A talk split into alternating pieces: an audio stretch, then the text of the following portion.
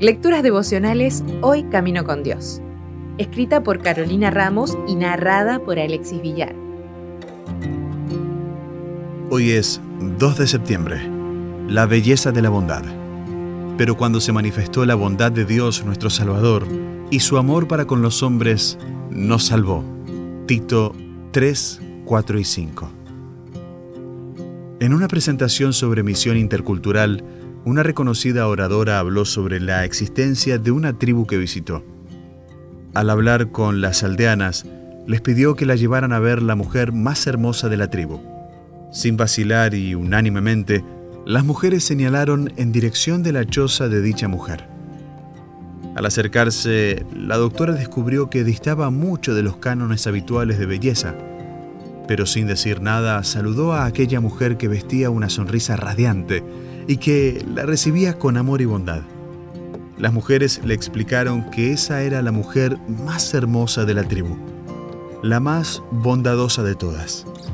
Es interesante que, en un mundo donde la belleza exterior es la que muchas veces más se exalta, con estereotipos marcados por las revistas de moda y el cine, aún existan lugares donde la belleza interior es la que se considera verdaderamente especial. En una de las provincias de Sudáfrica, una tribu usa un saludo hermoso. Consiste en una sola palabra, pero engloba un significado muy extenso y profundo. Sawubona, en su luz significa te veo, eres importante para mí y te valoro. Cuando en esta comunidad alguien realiza un acto inadecuado u ofensivo, todo el poblado lo rodea y durante dos días lo saludan de esta manera.